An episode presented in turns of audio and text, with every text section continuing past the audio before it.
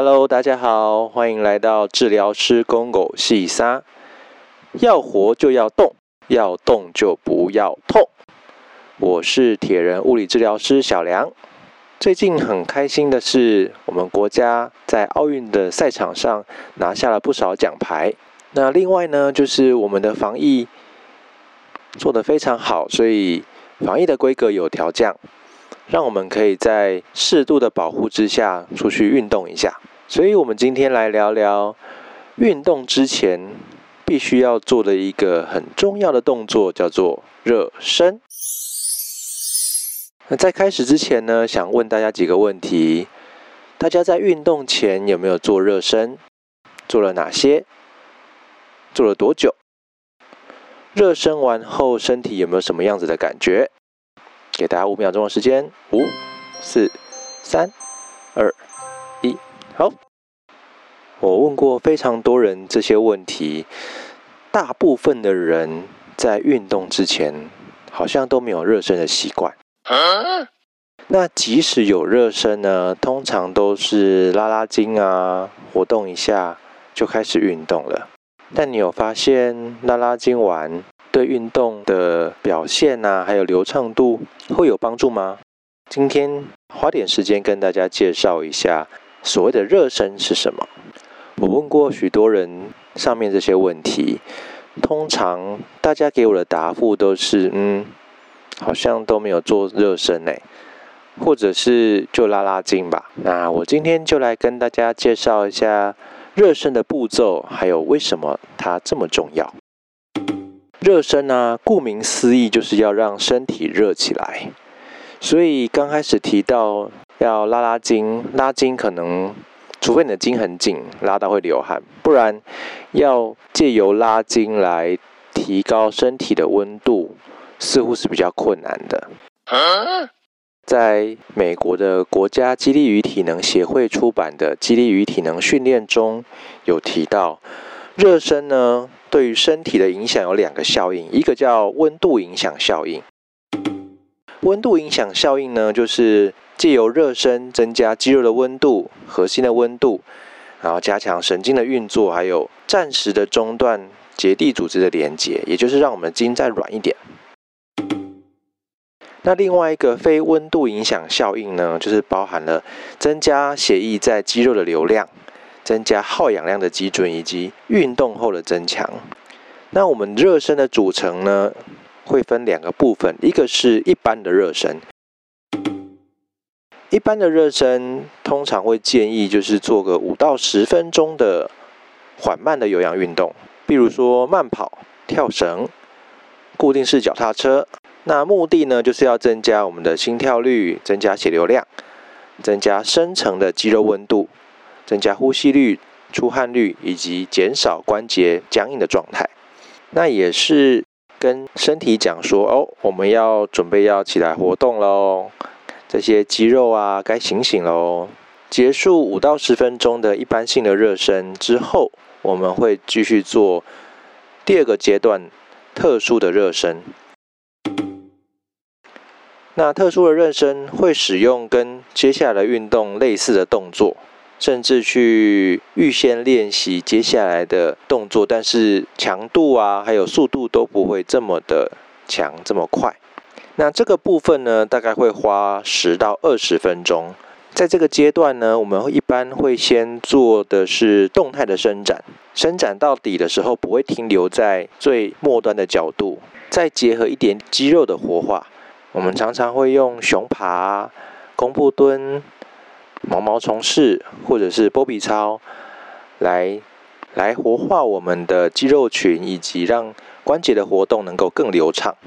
那做完之后呢，会接续后面的一些跟要做的运动相关的动作，比如说，呃，短跑选手就会加入一些短冲刺的练习，篮球选手会可能会加入一些投篮啊，或者是侧跨步的敏捷性的训练啊。那重训的就会加入，呃，比较低的重量去练习我们要做的接下来的动作，比如说深蹲的话，一开始先用空杠，慢慢的把重量再加上去。那这个部分呢，就是跟我们接下来要做运动会有直接的关系。让大脑跟肌肉的连接能够更紧密、更协调一点。那一般来说，整个热身的时间，理想的状况可能要到二十五到三十分钟，但一般人可能都很少会花到这个时间去好好的做完热身。所以有人就会问说：那不热身会怎么样吗？嗯，如果不热身就直接进行该项运动的话，其实会大大的增加我们受伤的风险。因为啊，肌肉还没有准备好，但是我们硬要出力就有拉伤，这些都是蛮常见的。那有些人又会问说：那拉筋不行吗？嗯，拉筋的话就是我们在讲的静态的伸展，但有研究发现呢，拉筋。就是静态伸展，其实对我们的力量表现啊、跑步速度啊、反应时间、肌耐力，可能都会有负面的影响。所以现在，呃，只要是比较专业的运动员或者是运动团队，都不会在一开始的热身加入静态的伸展，因为可能会影响他后续的表现。那再来有人问到说，嗯，热身过度会怎么样吗？因为刚刚有建议热身一般是大概做半个小时，那我可以做久一点吗？呃，在书上也讲到说，不太建议做过久的热身，因为可能会去损耗掉你的肌肉内的能量。例如说，呃，我们今天重训要深蹲一百公斤。那你在热身的阶段，可能就已经呃四十六十公斤已经蹲太多下，到我们的目标要蹲的重量的时候，可能身体能量系统上面已经耗竭，或是肌肉部分已经没有办法负荷这样子的重量，可能就会去影响到我们的运动表现跟目标。跑步的话，有些人可能前面花了半个小时在慢跑。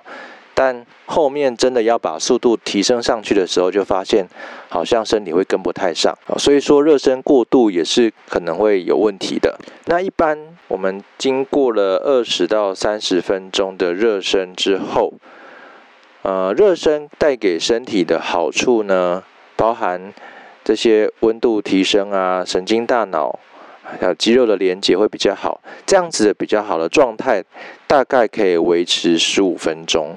也就是说，你热身完的十五分钟之内，就要进入该项运动，不然可能诶慢慢身体又冷下来，就失去了热身的效应。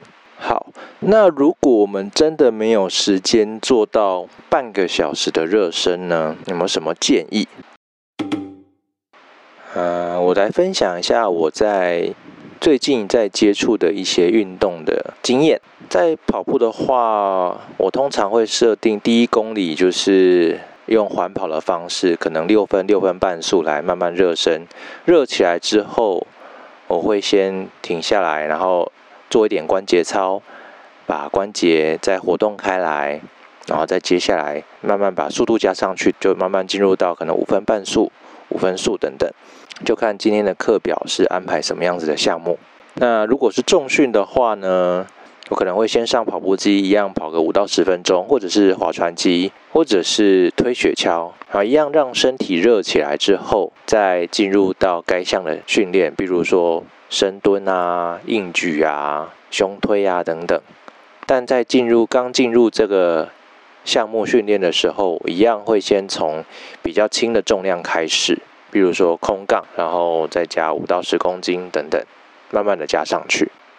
那只要我们有这个热身的习惯，其实呃慢慢我们会会感觉到热身完后身体会变得比较灵活，比较不一样。接下来的运动也会变得比较流畅，比较顺。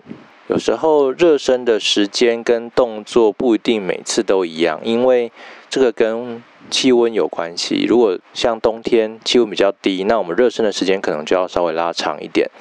那夏天的话，因为气温比较高，所以热身的时间就不一定要那么长。好，这个大家都可以去去斟酌、去调整。那还是希望大家可以花点时间去好好做完热身，并且养成运动前热身的习惯，这样可以保护我们的运动生涯，减少受伤的几率，甚至可以提升运动的表现。